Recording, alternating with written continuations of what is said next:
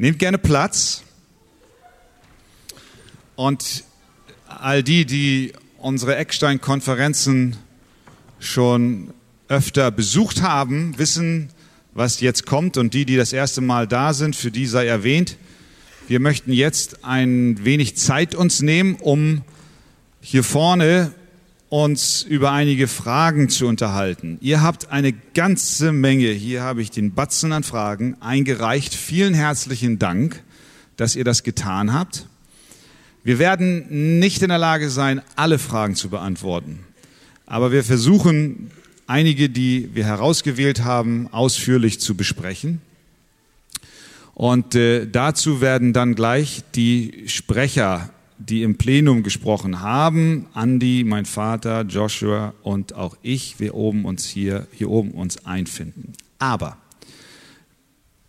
dieses Gespräch wird auch dazu dienen, so ein bisschen den Joshua näher kennenzulernen. Can someone translate it for him? Yeah, yeah, so, so, so, so, so.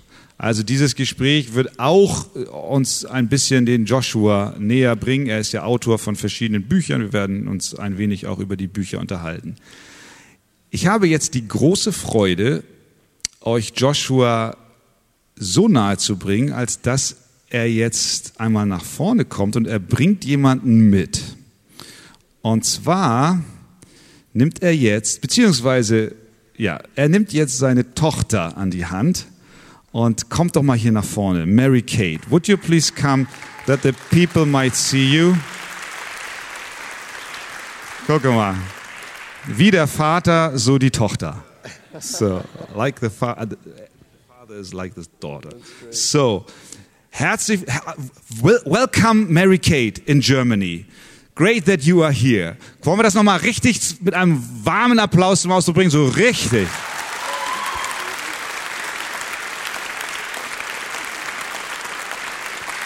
Mary Kate, how many siblings do you have? Wie viele Geschwister hast du? Two. Zwei Geschwister. Can you tell the people, because they love you and your daddy and your family so much, they would love to know uh, what kind of siblings are these? Brothers or sisters? One brother and one sister. Ich habe einen Bruder und eine Schwester. Und du bist die älteste? You are the oldest? No, I'm the youngest. Ah, Ich bin die Jüngste. Good, great. So thank you for coming and give greetings to your siblings. Yeah, okay. You can, you can take your seat. Also nochmal, herzlich willkommen, Mary Kate. So, Joshua, you can take your seat. Andy und Papa, kommt ihr? Wir haben ja, was ist das? Also, hallo. Is it on?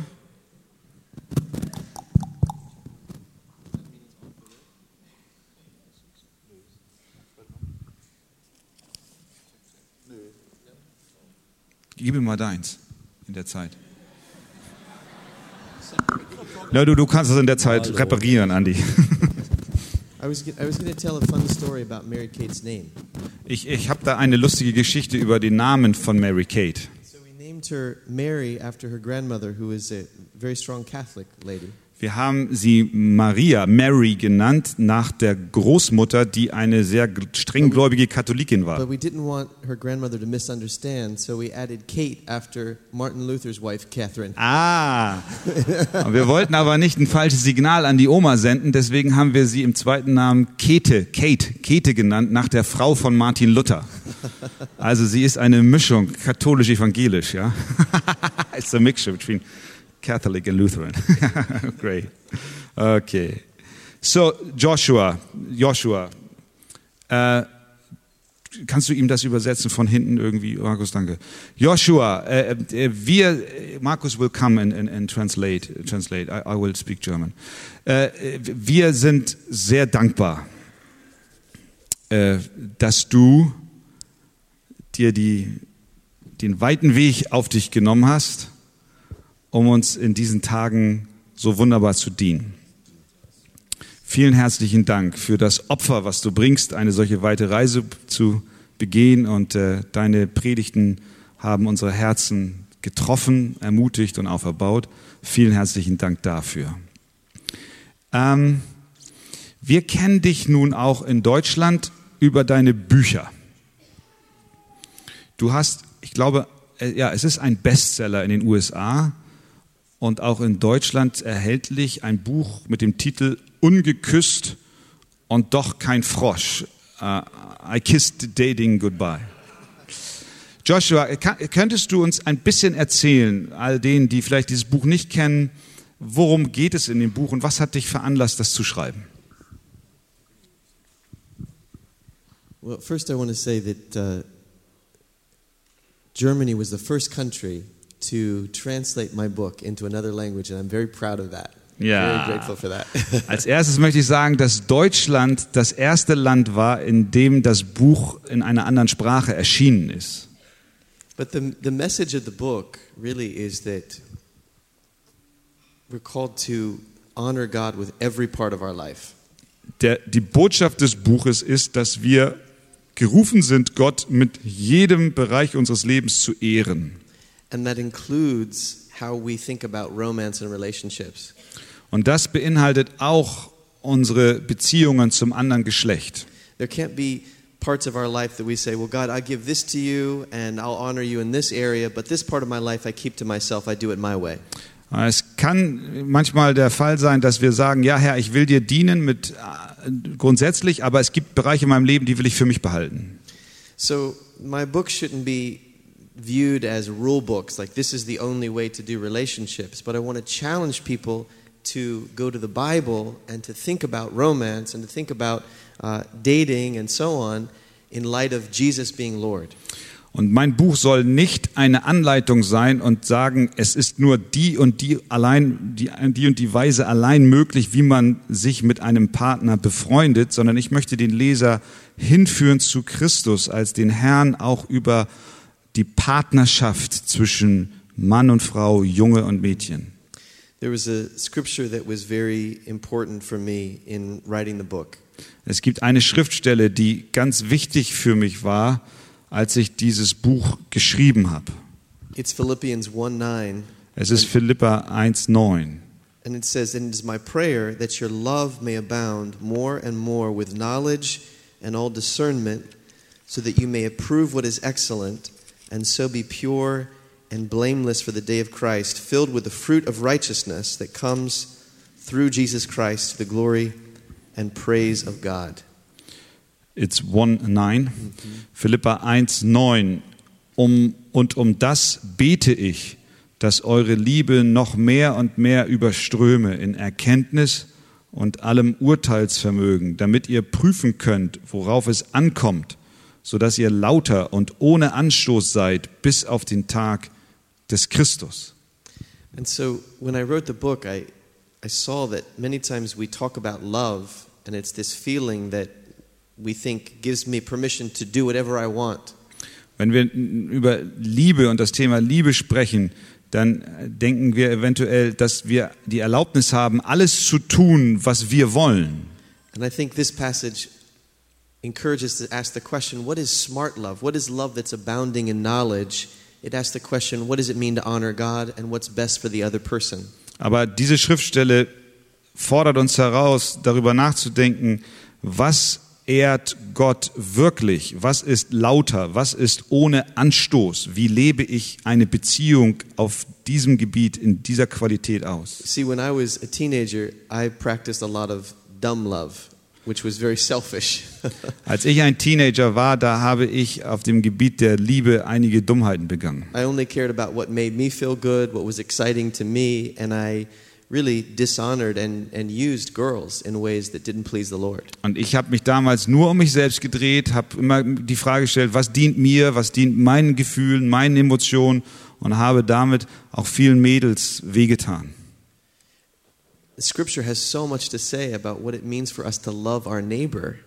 Die Schrift sagt uns so viel darüber, was es bedeutet, auch unseren Nächsten zu lieben. putting others first, caring about their interests. den anderen zuerst zu sehen und auch sich um ihn zu bemühen und zu kümmern. And I think it's important that we apply those truths and those principles to how we think about relationships with the opposite sex when we're single. Und ich glaube, dass diese Prinzipien unbedingt auch Anwendung finden müssen, wenn wir über das andere Geschlecht nachdenken. In America, in particular, the way that people approach dating can be very selfish, very short term, and very damaging. In Amerika gehen einige oder viele Menschen miteinander um, besonders wenn es um Freundschaft schließen geht. Und äh, sie gehen damit sehr viel, sie gehen damit großen Schaden, weil sie sehr selbstsüchtig sind.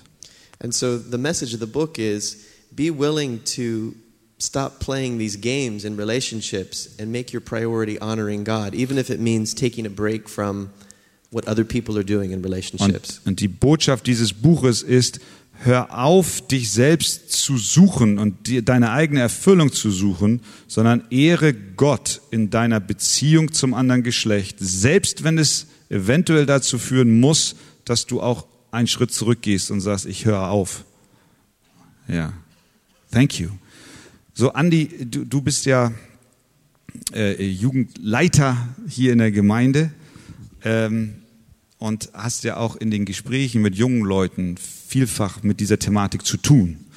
Was würdest du denn sagen, ist denn heute so die größte Herausforderung in Deutschland äh, für junge Leute, wenn es um die Frage einer Freundschaft mit anderen geht? Christen, ja, unter Christen. Na, man muss schon sagen, dass der Zeitgeist auch schon abfärbt auf die Christenheit, auf die Gemeinde, so dass man oft eben sehr unverbindlich ist oder auch wie Josh gerade gesagt hat, sich selbst sucht und dass man auch unter Christen sehr oberflächlich da manchmal rangeht und das gar nicht so ernst meint, daraus ein Spiel macht. Das ist schon oft zu beobachten, dass man dann halt ja auch ermahnen oder ermutigen darf. Leute, spielt nicht darum mit diesem Gebiet, sondern nimmt es ernst. Das ist ein, ein heiliger Bereich, kann man schon sagen, einander kennenzulernen, ganz behutsam und natürlich in Ehrfurcht vor Gott und nicht irgendwie da falsche Akzente zu setzen. Ja. Mhm.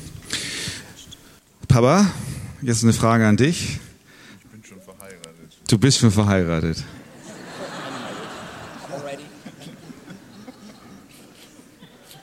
Jetzt kommt jemand zu dir und sagt, Pastor Wegert, woher weiß ich oder wie finde ich den Partner fürs Leben?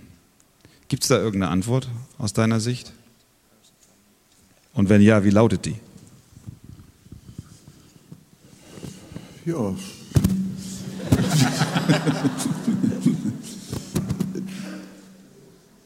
Also wir leben ja als Christen äh, mit Jesus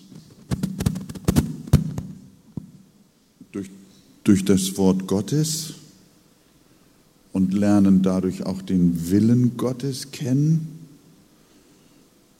Und äh, dann äh, ergibt sich ja mal unter jungen Menschen äh, so ein, ein kleines Feuerwerk. Und äh, dann kommt sofort die Frage, äh, ja, kann, ich dem, kann ich dem Raum geben, kann ich dem nachgeben oder, oder kann ich das näher untersuchen oder äh, muss ich da gleich Schluss machen? Und ich denke, so wie Josh, Joshua sagt, äh, es gibt auch eine Antwort, wenn meine Lebensumstände noch nicht reif sind für eine Freundschaft, dass man dann von vornherein Schluss macht. Aber wenn es dann so sein könnte, dass man sagt, doch, die Zeit könnte da sein, dann prüft man das anhand der Schrift. Erstens, habe ich ihn lieb? Hat er mich lieb? In welchen Verhältnissen lebt er? Ist er ein gläubiger Mensch? Äh, und die, Kriterien, die auch ein Christsein und die Gebote Gottes ausmachen, erkenne ich das bei ihm? Und dann würde ich sagen, geh zum Standesamt. Zum Pastor. Ah, zum Pastor natürlich. Can I add something here? Yeah, sure. One of the ways that I think people have misunderstood my first book Einige Menschen haben mein erstes Buch falsch verstanden. Is to be afraid of relationships and not to pursue relationships at the right time. Sie meinten aus dem Buch heraus zu verstehen, dass man Angst haben muss vor Beziehungen und sie gar nicht erst eingehen sollte. But that's not what I'm saying. Das ist aber nicht, was ich da schreibe. What I'm saying is if you're not ready for relationships, don't play with other people's hearts and use them. Was ich sage ist, wenn du noch nicht so weit bist, eine Beziehung einzugehen, dann hör auf, mit dem anderen zu spielen. But I do think it's important to to grow in an understanding of who you are Aber ich glaube, es ist wichtig, dass du wächst im Verständnis darüber, wer du selber bist. to be getting to know people of the opposite sex, forming friendships and spending time with them. Und dass du auch äh, Menschen des anderen Geschlechts kennenlernst und auch Zeit verbringst auf einem So ordentlichen that you can say, I don't like that, I like that, I definitely don't like that. Sodass du in der Lage bist zu sagen, das mag ich, das nicht und das sehr. I, I do think that that's an important part of learning. Here's the kind of person that I think would be a good partner for me. And when you do that in the community of the church, other people can give input and help you help you see that more clearly. Und wenn du dieses Kennenlernen in der Gemeinschaft einer Gemeinde vornimmst, dann ist das sehr hilfreich, wenn andere das auch beobachten und auch ihr Input geben und ihre Bewertung. One of the problems that we saw in, in our church Einige der Probleme, die wir hatten in unserer Gemeinde, is that uh, the singles became so concerned about doing everything perfectly in a relationship ist, dass die Singles so viel Sorge hatten, bloß alles richtig und vollkommen zu machen. the guys, to get to know the, the girls. Besonders die Jungs, die hatten dann so viel Angst und haben keine Möglichkeiten gesucht, äh, Mädchen kennenzulernen. Men, you have to take risks. Ja, Männer, ihr müsst Risiko eingehen.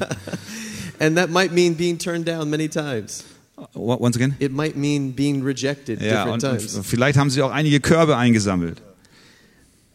But keep at it. Aber bleibt dran, bleibt dran. and and so it's important to be to have a context where you can form form friendships, get to know others. Uh, without that, uh, it can be such a big step to choose who you're going to marry. Also es äh, ist gut, wenn man einen, Kontext schafft und ohne dem kann man auch keinen anderen kennenlernen. Ja.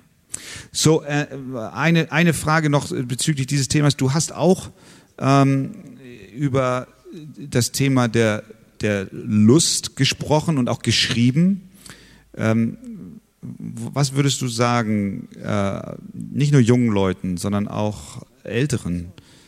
Wie können wir, wie können wir sowohl Männer als auch Frauen unsere Herzen bewahren in einem Zeitalter, in dem die sexuelle Versuchung an jedem, an jeder Litfaßsäule sozusagen lauert? Gibt es da Dinge, die du uns in dieser Hinsicht mit auf den Weg geben könntest?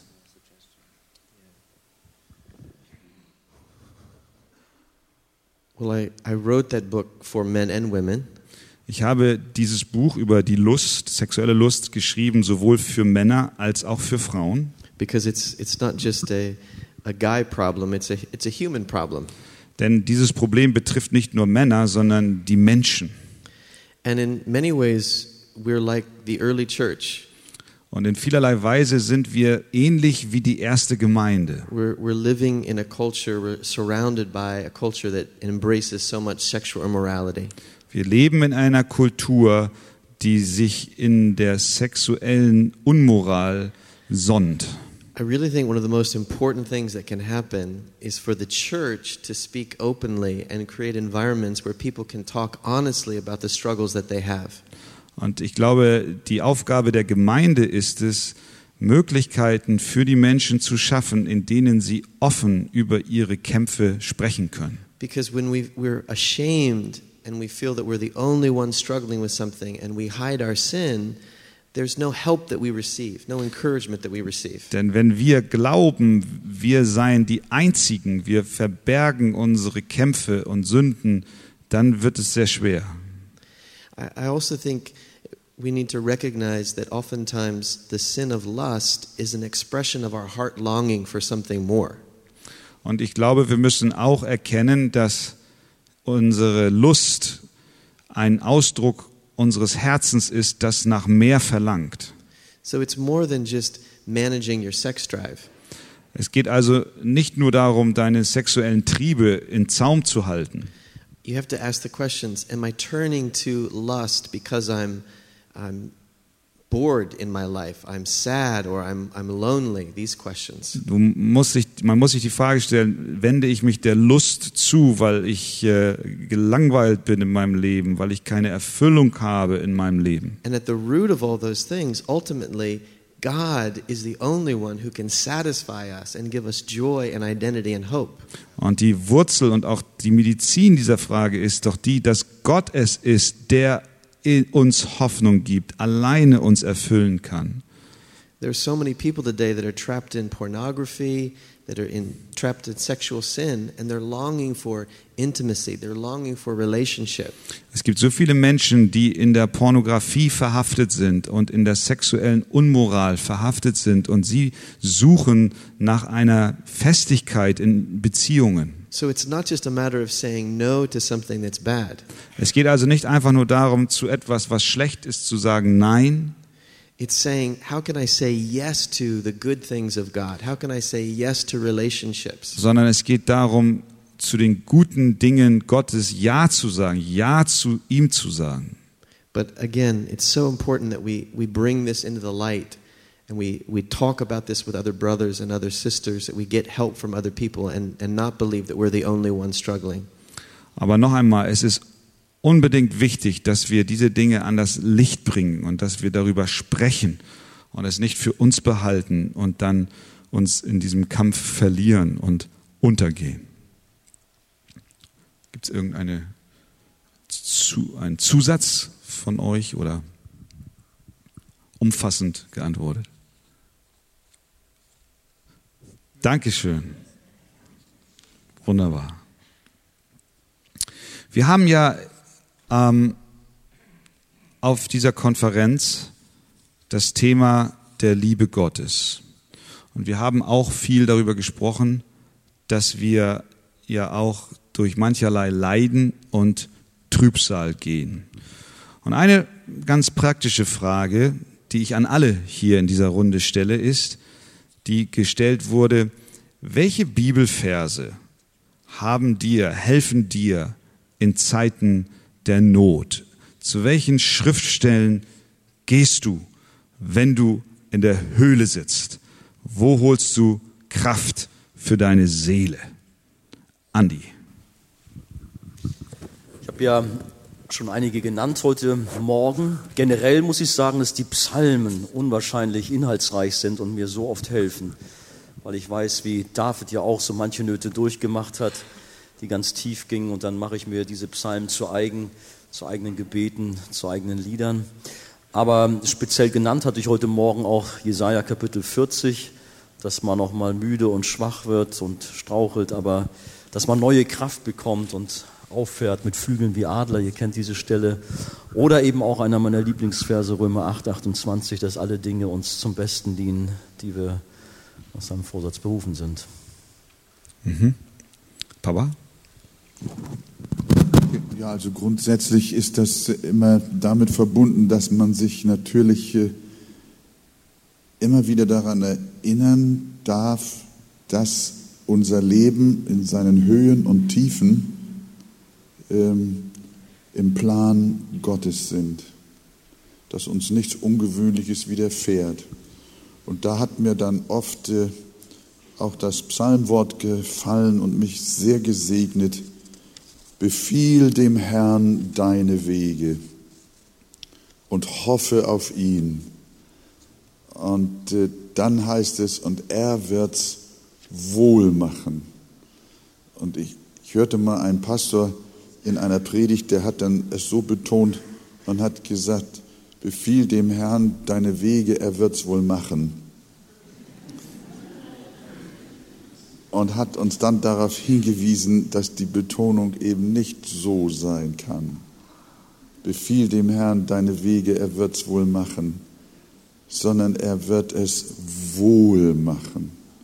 Dass man sich darüber im Klaren ist, am Ende kommt etwas heraus, was wohl ist, was gut ist. Und ähm, ja, aber das ist immer auch ein Kampf. das Zitieren einer Bibelstelle ist es nicht allein, sondern dass es auch aufgenommen wird in unser Herz, jeden Morgen neu. Hast du auch eine, eine besondere Stelle? I was going to mention Romans 8 as well. Um, Ich wollte auch Römer 8 nennen. and then Psalm 139 is a great comfort to me.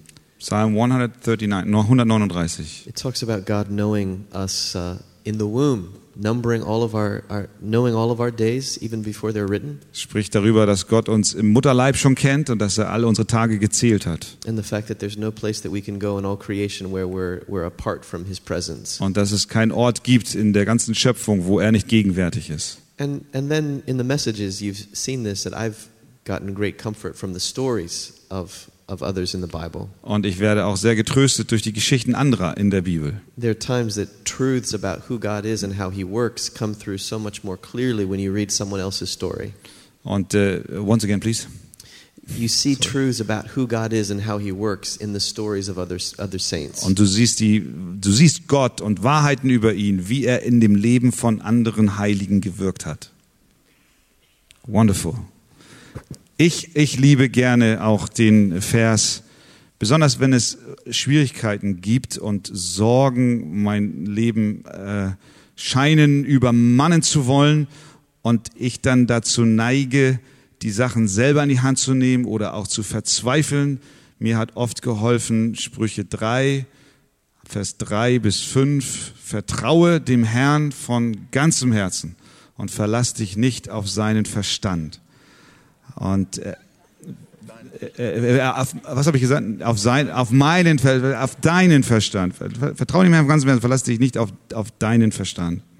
Erkenne ihn in all deinen Wegen, so wird er deine Pfade ebnen. Und ich glaube, das ist aber insgesamt äh, ganz wichtig, und das ist ja auch Inhalt dieser Frage, dass wir in, eben, dass wir Speise und Hilfe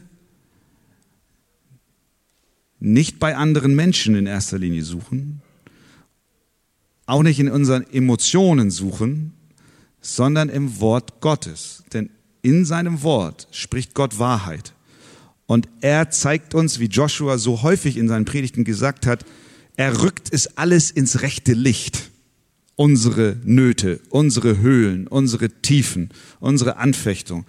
Und damit wir es im rechten Licht wahrnehmen, müssen wir dieses Licht auch scheinen lassen in unserem Herzen. Äh, Dein Fuß, dein Wort ist meines Fußes Leuchte. Und wenn mein Fuß erleuchtet ist, dann kommt auch Licht in die Höhle rein. So, das heißt, es ist, glaube ich, wichtig, dass wir auch in diesen Kämpfen uns nähren vom Wort Gottes. Und ich glaube, das ist auch Ziel dieser Frage. Wunderbar. Da haben wir eine gute Speise. Ähm, jemand fragt, wie kann ich die Liebe Gottes greifen, verstehen? Können wir das vielleicht nochmal zusammenfassen? Es kann sein, dass der eine oder andere diese Frage hat. Das ist so ein bisschen vielleicht nicht greifbar. Wie, wie, was ist die Liebe Gottes? Wie erkenne ich sie?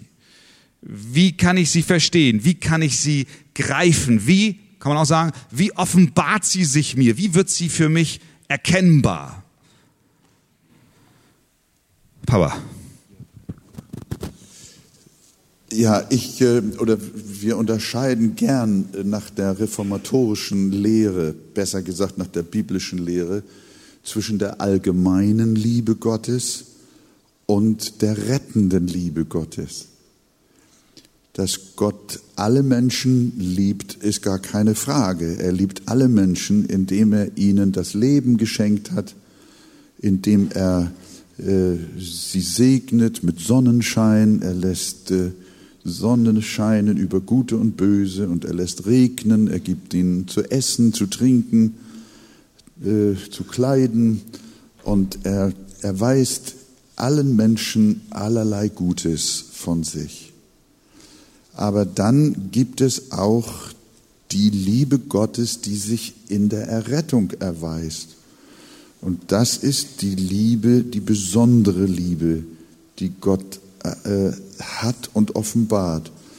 Und da sagt die Schrift, darin erweist sich die Liebe Gottes, dass er seinen Sohn gegeben hat, dass er für uns gestorben ist. Wenn wir als Christen die Liebe Gottes erkennen wollen, dann nicht in erster Linie daran, ob meine Rente hoch genug ist und ob ich gesund genug bin und lange genug lebe und ob ich ein gutes Auto fahre. Das sind nicht die Kriterien der Liebe Gottes zu seinen Kindern, sondern die Liebe Gottes zu seinen Kindern erweist sich darin, dass er uns im Evangelium offenbart, dass Jesus für unsere Sünden gestorben ist und uns durch diese Vergebung und durch den Glauben an ihn das ewige Leben schenkt. Das Kreuz ist im Grunde genommen der Haltepunkt oder, oder die, die Greifbarkeit der Liebe Gottes. Kann man eigentlich fast nichts hinzufügen. Höchstens Johannes 3,16 noch, auch so ein ganz weltbekannter Vers. Denn so sehr hat Gott die Welt geliebt und dann kommen wir auf das Kreuz, dass er seinen Sohn gesandt hat. Aber du hast es eigentlich alles gesagt.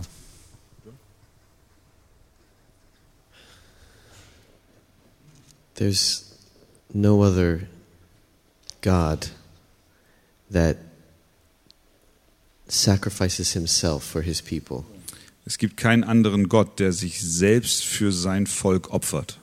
So it's a self giving love that God has. Es ist eine selbst aufopfernde Liebe, die Gott hat.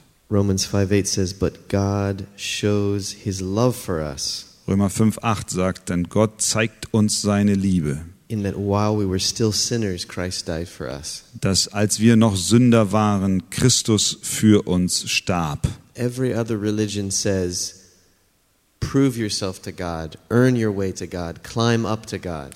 Jede andere Religion sagt, du musst dir Gott und seine Liebe verdienen, du musst zu ihm hochsteigen. But the Christian message, the Christian God, is the God who comes down to us. Aber der christliche, lebendige Gott ist der Gott, der herabkam zu uns. And he says, You don't need to bring a sacrifice. Und er sagt, du brauchst keine Opfer bringen. I will sacrifice myself. Ich opfer mich selbst. And he saves us for relationship. Und er rettet uns, um eine Beziehung mit uns zu haben. It's not a, a love that is just, you're in a club now. Es ist nicht eine Liebe, die dir den Eintritt in einen Club gewährt. He adopts us as his children. Nein, er adoptiert uns, er nimmt uns auf als seine Kinder. So God, God wants a relationship with us, that, that, and that love is expressed in not only saving us, but talking to us and comforting us and helping us. Er will eine Beziehung mit uns eingehen, er will mit uns sprechen, er will uns trösten, er will mit uns gehen. Wonderful. Nun gibt es, ja, bitte, bitte, please, please. Was mir natürlich ganz oft in der Seelsorge begegnet, dass viele Menschen doch so sehr auf Gefühle bauen. Ich möchte die Liebe irgendwie greifbar haben. Ich will schöne Bauchgefühle oder irgendetwas haben. Und da muss man doch mal sagen, das ist nicht das, was wir eigentlich suchen sollten, sondern einfach auch ja, im Kreuz, im Wort, in der Wahrheit auch unseren Ruhepol finden. Äh, Das ist eigentlich alles, was wir haben, um etwas Greifbares zu haben. Die Gefühle sind oft trügerisch, die gehen hoch und runter. Ich habe heute Morgen von der Achterbahn gesprochen. Das ist nicht das, was Aber die Wahrheit ist objektiv, Wahrheit ist außerhalb von uns objektiv selbst. Gott liebt uns und konstant. die Liebe hat er gezeigt in seinem Sohn Jesus Christus. Deswegen kommen wir immer wieder zum Kreuz zurück. Immer wieder äh, zu diesem Punkt, an, der, an dem Gottes Liebe so deutlich und sichtbar wurde. Ja, sehr gut. Ähm, nun ist natürlich so, äh, wir sprachen über manche Bedrängnis, wir sprachen über manches Leid und wie Gott auch Männer in der Heiligen Schrift und Personen durchgetragen hat. Äh, da kommt die Frage auf, ja, wie ist denn das eigentlich wirklich mit dem Leid, mit den Nöten, mit der Arbeitslosigkeit, mit der Krankheit? Kommt das nicht vom Teufel? Müssen wir diese Dinge nicht zurückweisen und den widerstehen. Böses kommt doch nicht von Gott, wie zum Beispiel Krankheit. Muss ich nicht daran festhalten, dass Gott nur gut ist und alles, was ins Leid führt, abweisen. Wie kann ich das verstehen? Wie soll ich das Leid, die Tiefen aus Gottes Hand nehmen? Von wo kommt das Böse? Do you have an answer for this? We are so curious. So easy. So easy. No. so easy, so einfach. No, I think of two uh, places in Scripture that I think speak to this. Ich denke an zwei Schriftstellen in der Bibel, die das ansprechen. We know that the Apostle Paul had the thorn in his flesh that he prayed many times God would take away. Wir wissen, dass der Apostel Paulus ein, ein Pfahl im Fleisch hatte und er bat Gott mehrfach, ihm den wegzunehmen. There's some disagreement about what exactly that was. Es gibt einige Unstimmigkeiten unter den Gelehrten, was genau das bedeutet hat. But it seems very clear to me it was not a good thing. Aber was deutlich für mich ist, ist, dass das, was er dort hatte, nicht gut war. Es war in irgendeiner Form ein Leiden. And yet God does not say, Oh, the devil's doing this. I'm so sorry, Paul. Und äh, Gott hat aber nicht zu ihm gesagt, oh, das hat der Teufel getan, es tut mir so leid für dich, Paulus. God says, I'm allowing this because I want, I'm, I have a purpose that's being fulfilled. Gott sagt, ich gestatte dies, weil ich eine Absicht habe, die ich damit verfolgen will. The other thing that I think about is the story of Job. Und die andere Geschichte ist die von Hiob. God allowed Satan to afflict Job. Gott erlaubte dem Satan, den Hiob zu bedrängen. And yet God's purpose was still being fulfilled. Und dennoch wurden Gottes Absichten erfüllt.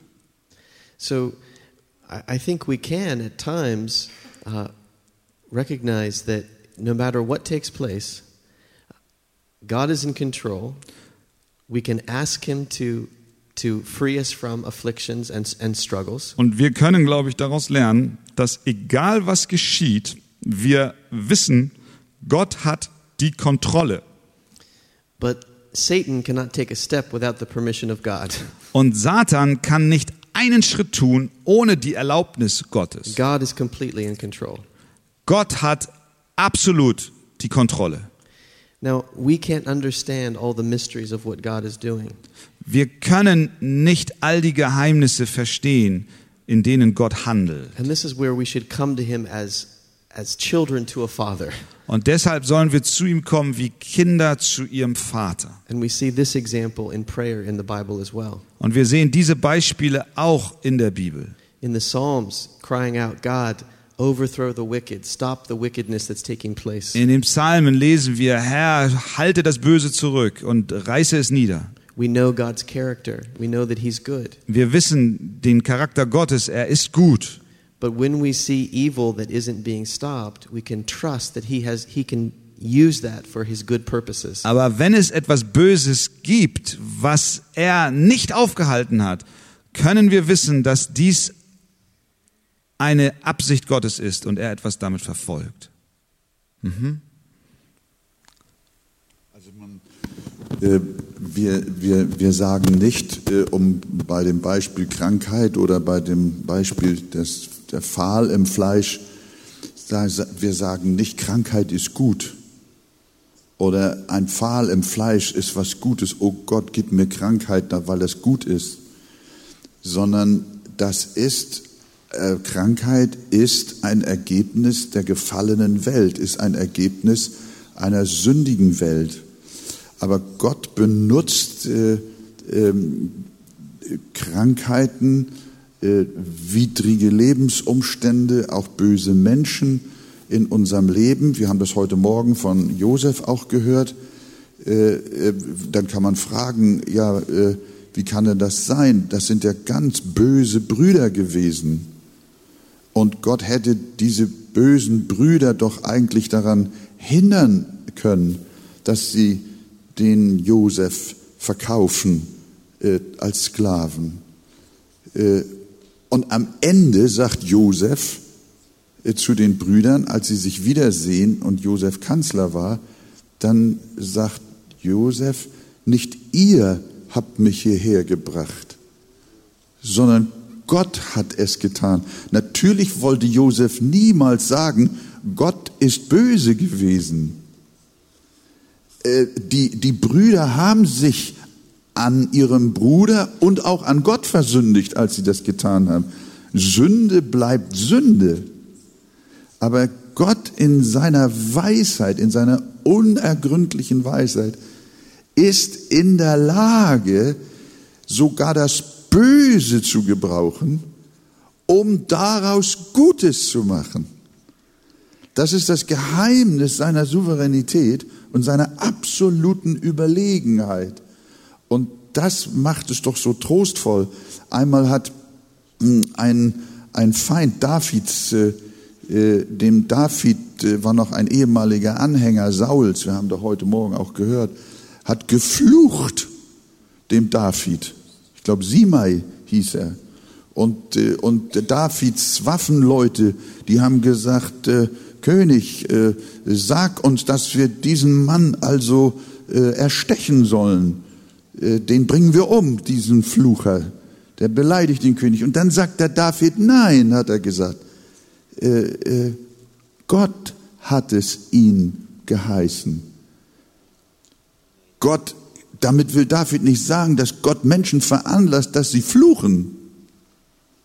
Aber sie sagen, Gott steckt in der Sache drin und lässt es geschehen, dass es geschehe, damit es etwas Gutes bewirkt. Ich vergleiche das immer sehr gerne mit, äh, mit einem Unkrautmittel. Unkrautmittel ist ja Gift. Und wir sollten Gift nicht bei uns zu Hause haben. Und doch nehmen wir es manchmal, um etwas Gutes zu bewirken. Ich weiß nicht, ob das passt.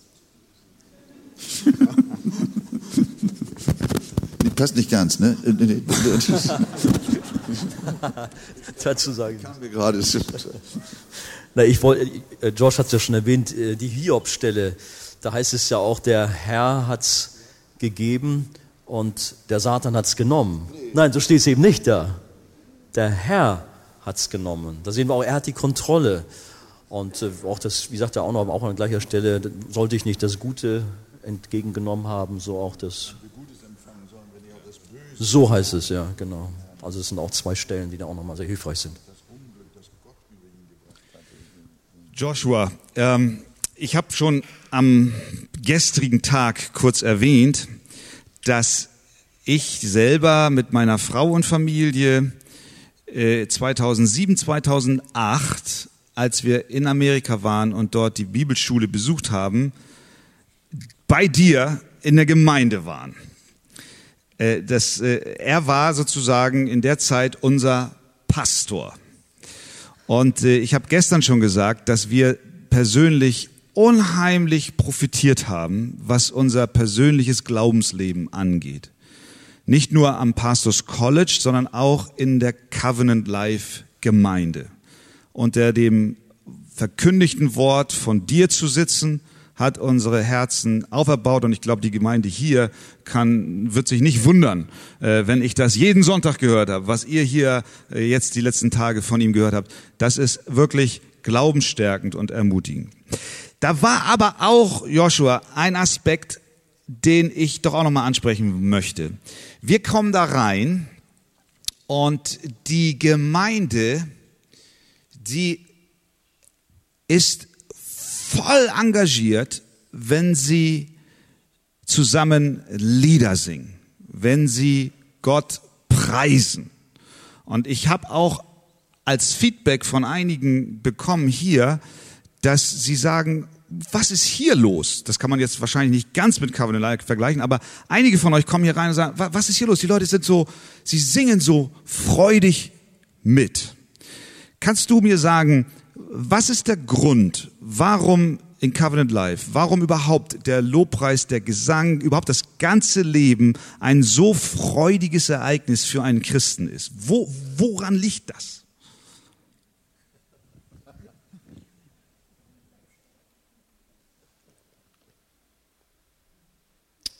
If someone came and told you that you had won the lottery and won $50 million, you would shout and dance and be happy. Yeah. wenn jemand zu dir käme und sagte, du hättest einen Lottogewinn in Höhe von 50 Millionen Dollar, dann würdest du ihn sing, würdest du singen und springen und tanzen. We have better news than that. Wir haben bessere Nachrichten als das. We have been given the riches of heaven, Wir and haben- all that Christ has is ours. Wir haben die Reichtümer des Himmels und alles, was Christus ist, ist unseres. And so we sing and we're passionate. Yeah. So singen wir und deswegen sind wir auch aktiv. Leidenschaftlich. So it's the it's the the gospel of Jesus Christ that is the source of that that joy and that passion. Es ist das Evangelium von Jesus Christus, was die Quelle dieser Hingabe ist. Jetzt, Josh, frage ich dich aber, in Deutschland sind viele Gemeinden, die sagen, wir verkündigen das Evangelium. Aber sie sagen, aber, aber du hast das Gefühl, nee, da ist aber eher Tod im Topf. Ähm, jetzt will ich nicht über andere richten und nicht über andere sprechen, sondern ich will vielmehr darauf hinaus, was genau ist das Evangelium und welchen Teil siehst du, bringt der Mensch mit hinein in dieses Evangelium und welcher Teil wird Gott zugeschrieben? Was ist das Evangelium? What is the gospel? What is the part of man and what is the part of God in the gospel? Yeah, the, the good news of the gospel Das gute, die gute Nachricht des Evangeliums is that God has provided everything for our salvation. ist, dass Gott alles für unsere Rettung besorgt. That we are not saved because of our works, we're not kept because of our goodness. We are completely saved because of the righteousness of Christ. Wir werden nicht gerettet aufgrund unserer Werke, wir werden auch nicht gehalten aufgrund unserer guten Performance, sondern wir sind alleine in der Gnade Gottes eingeschlossen. I think the challenge for Christians is that we hear this good news and we receive it as good news. Ich glaube, die Herausforderung für Christen ist, dass wir diese gute Nachricht hören und sie aufnehmen, But then it's so easy to slip into a religious mindset that thinks it's, it's my goodness, it's my ongoing change, it's my performance that keeps God's love. aber dann rutschen wir ab in so eine Werkegerechtigkeit. Dann denken wir, es ist meine Aufgabe, es ist meine Leistung, es ist meine Performance, in dieser Liebe Gottes zu bleiben. Und deswegen machen wir uns ein bisschen schick und wir kommen zur Gemeinde and we start to believe the lie that it's our cleanness that und wir glauben dann der Lüge, dass es unsere Reinheit ist, die uns angenehm vor Gott macht. And that's a complete lie. Und das ist eine komplette Lüge. What brings joy is knowing that it's completely the work of Jesus. Was wirklich Freude bringt, ist die Erkenntnis, dass es komplett das Werk Jesu ist. Jesus obeyed for us. Jesus hat für uns Gehorsam gelebt. Jesus paid the penalty of our sins on Er the cross. zahlte die Strafe für unsere Sünden And he rose again for our justification. und er, äh, er ist auferstanden für unsere Rechtfertigung. and he will carry us to the end. Und er wird uns bis ans Ende tragen. So Jonah says this from beginning to end, salvation belongs to the Lord. So heißt es, die Rettung gehört, ist des Herrn von Beginn an. And we have to live in that reality. Und wir müssen in diesem Bewusstsein leben. Wonderful. Praise God for that. And the other thing that I would, I would say about worship Und das andere, was ich sagen möchte äh, über Anbetung, is that different cultures, ist, dass es in unterschiedlichen Kulturen churches in different cultures can be more influenced by their culture than they are what Scripture commands. dass Gemeinden in verschiedenen Kulturen mehr von ihrer Kultur beeinflusst werden als von dem, was die Bibel sagt. The Word of God is full of commandments to come into His presence with thanksgiving. Das Wort Gottes ist voller Aufforderung, dass wir in seine Gegenwart mit Lobgesang kommen sollen, dass wir ihm unsere Hände entgegenstrecken und ihn to anbeten, make joyful noises with instruments, dass wir freudige Musik machen mit Instrumenten and even to dance before the Lord. und sogar vor ihm zu tanzen. Wir müssen also darauf achten, dass die Bibel unsere Anbetung formt und nicht unsere Kultur, in der wir leben. Du hast gesprochen eben gerade davon, dass das auch Teil des Evangeliums die Wahrheit ist, dass Christus uns bis ans Ende durchträgt und bis ans Ende bewahrt. Das war auch ein Teil einer Predigt, vor allen Dingen von dem, was wir zuletzt gehört haben, dass die tragende Liebe Gottes uns auch trägt bis ans Ende. Denn es heißt ja dort in Römer 8, dass kein anderes Geschöpf uns von der Liebe Gottes trennen kann. Das heißt, dass auch wir, die wir geschaffen sind, uns nicht von der Liebe Gottes trennen kann. Da kommt natürlich die Frage auf, die uns auch gestellt wurde, ja, wie ist denn das eigentlich? Da gibt es doch auch Menschen, waren es Christen oder nicht, äh, die einmal mit Gott gegangen sind, nun aber nicht mehr mit ihm gehen. Haben die sich nicht selbst aus der Hand Gottes gerissen? Hat diese Bibelstelle aus Römer 8 überhaupt eine Bedeutung? Wie können wir auf solch eine Frage antworten? Wie sicher ist unser Heil in Christus? Hundertprozentig sicher. Halleluja. Niemand kann euch aus seiner Hand reißen. Äh, wir müssen uns grundsätzlich, das ist auch in meinem Leben leider sehr spät dazu gekommen, auch durch Vorprägungen, auch durch, äh, durch Lehre, wie ich sie empfangen habe. Aber ich danke Gott, dass ich auch mal darüber nachdenken durfte, was macht, wodurch werde ich den Himmel erreichen? Werde ich den Himmel dadurch erreichen, wenn wir, dass ich Gott festhalten muss? Das würde bedeuten, Gott könnte mir einen Stock hinhalten und sagen, Wolfgang, wenn du dich festhältst, dann ziehe ich dich äh, zum Himmel. Gott könnte mir auch eine Zwiebel hinhalten und am Ende und sagt, halt an dem anderen, halt am Büschel fest.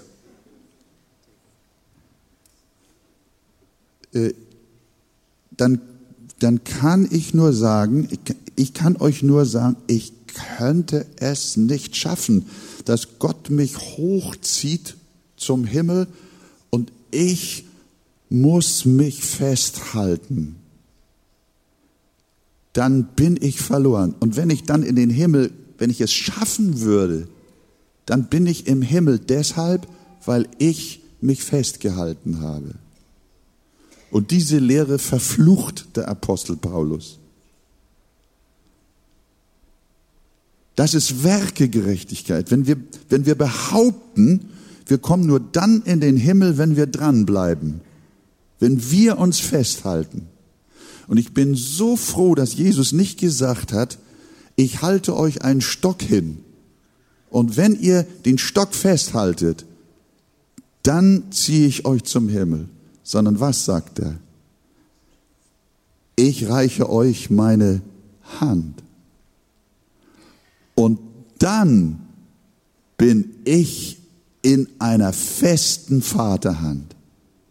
Und da bin ich sicher, niemand wird euch aus meiner Hand reichen. Wir werden also nicht selig, weil wir uns festhalten, sondern wir werden selig, weil Gott uns festhält. Und das ist doch das, was dann die Freude auslöst. Das ist doch der Trost. Alles andere ist Angst. Alles andere ist Furcht. Aber die Liebe treibt die Furcht aus. Und Kinder Gottes jubeln über ihre Erlösung, die hundertprozentig ist. Kann man das so sagen? Das kann man absolut so sagen. Anything to add to this? I think some people hear this doctrine and they think that it will be abused by people. Ich glaube, dass einige, wenn sie diese Lehre hören, Sorge haben, dass sie missbraucht wird. That a person can say, I'm saved and now it doesn't matter how I'll live because God will take me to the end. Dass Menschen sagen, ach, ich bin gerettet, nun kann ich tun und lassen, was ich will, ich bin ja, komme ja durch. But if a person says that, they've not really understood the grace of God. Aber eine Person, die das sagt, die hat noch nicht die Gnade Gottes verstanden.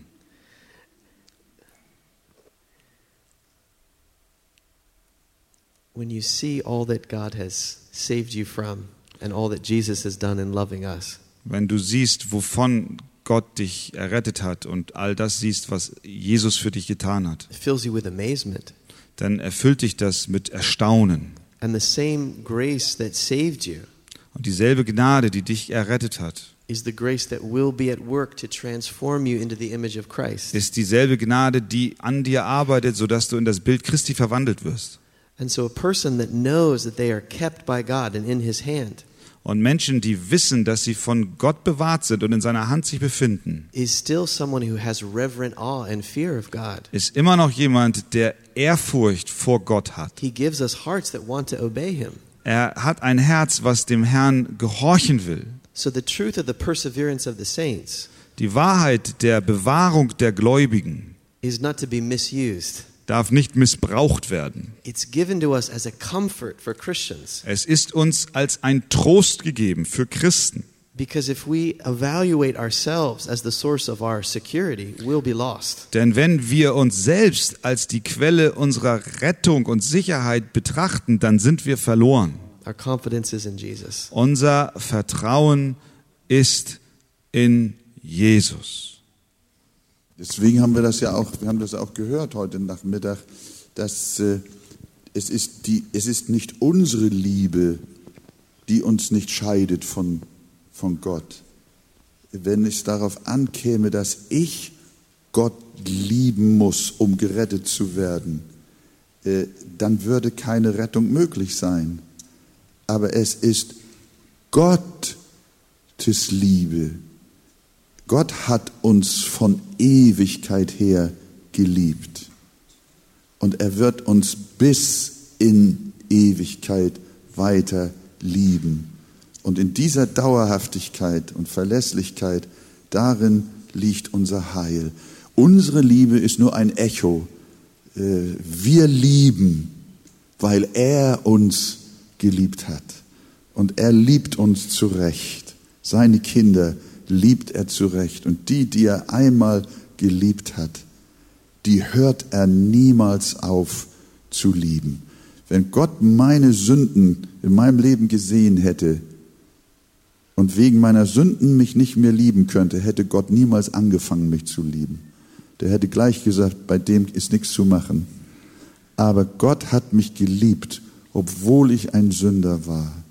Und weshalb sollte er jetzt aufhören, irgendwann aufhören, mich zu lieben, weil ich ein Sünder bin? Nein, so wie er die Seinen geliebt hat, so liebte er sie bis ans Ende. Und er sagt in Johannes 6, Vers 39, und das ist der Wille des Vaters, der mich gesandt hat, dass ich nichts verliere von allem, was er mir gegeben hat, sondern dass ich es auferwecke am letzten Tag. Eine Zusage, er wird nichts verlieren, was der Vater ihm gegeben hat. Und daran dürfen wir ruhen. Und das bringt auch diese, wie schon angesprochen, Freude mit sich in der Antwort auf das, was Gott Großes getan hat. Wir haben auch eine, vielleicht zum Schluss noch eine Frage bekommen oder mehrere, die besonders in Deutschland zurzeit aktuell ist und wo natürlich auch gefragt wird, wie können wir als Christen das einordnen. Da ist die Frage, äh, politische Systeme wanken. Wir haben die Flüchtlingskrise.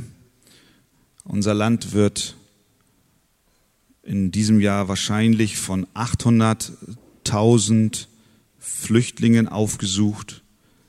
Es, dieses Thema beherrscht die Schlagzeilen. Ähm, Es besteht in einigen Teilen der Gesellschaft und bei vielen Sorge, Fragen, wie geht's weiter? Wie kann Europa fortbestehen?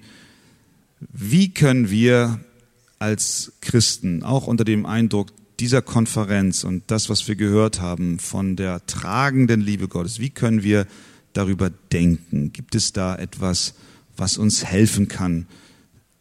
Besteht da nicht vielleicht auch sogar eine Chance drin? Ich weiß nicht, Joshua, ob ihr in Amerika auch politische Sorgen habt. Ich glaube, ihr kennt sowas nicht. Wie reagiert die Gemeinde Jesu auf politische, soziale, gesellschaftliche Veränderungen und Herausforderungen? My fear is that Donald Trump will become president. Oh, okay. Meine Sorge ist, dass Donald Trump Präsident wird. Can, can I come to Germany if that happens? Kann ich nach Deutschland kommen, wenn das geschieht?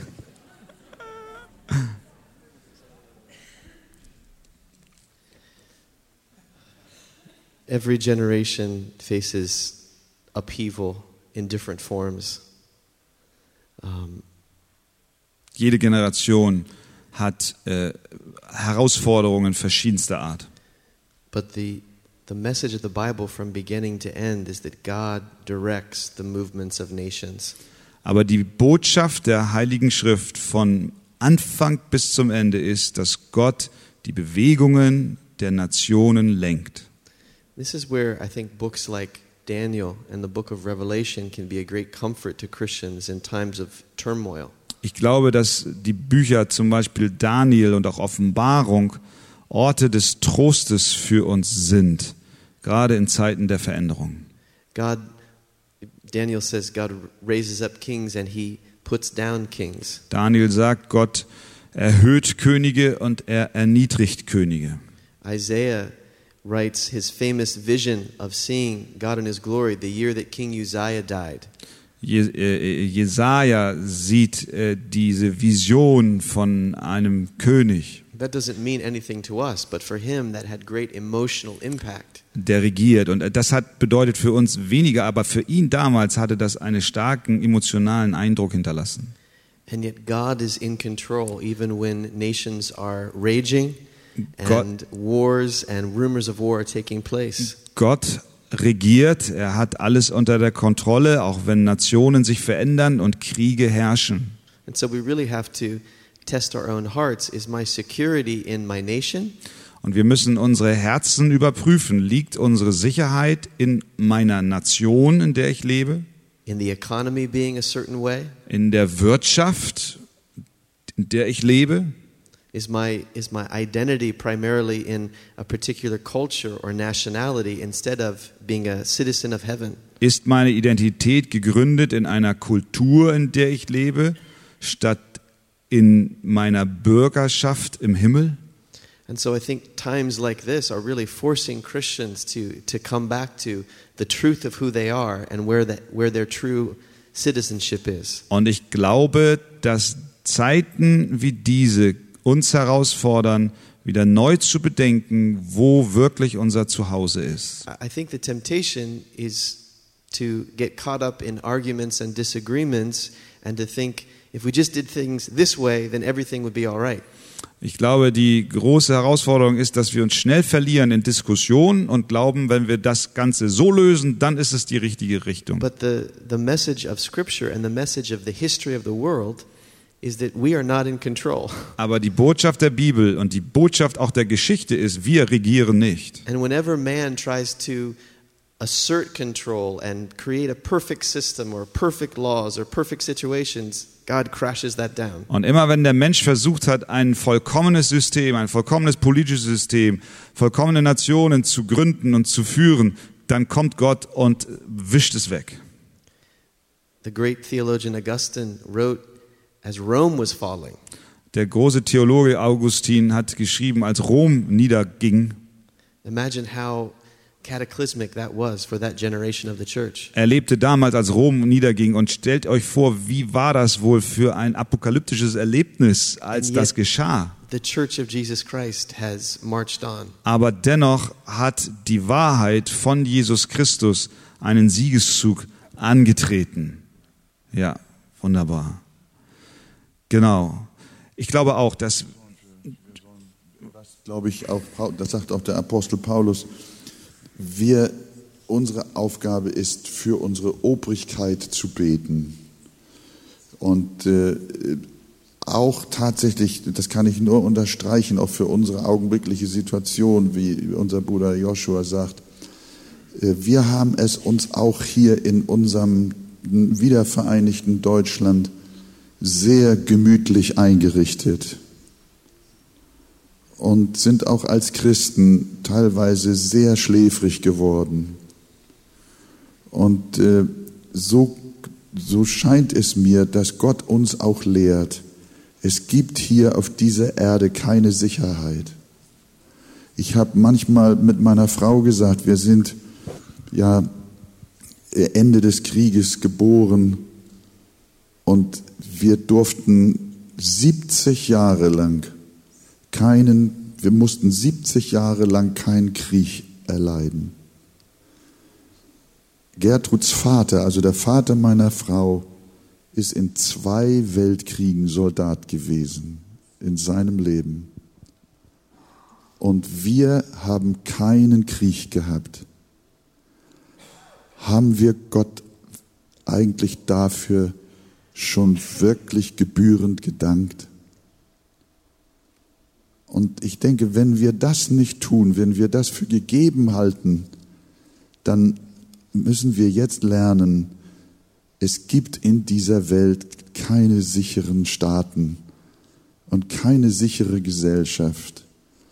Und äh, wir beten für Frau Merkel, wir beten für äh, äh die Franzosen und auch für die Europäische Kommission dass Gott ihnen Weisheit gibt.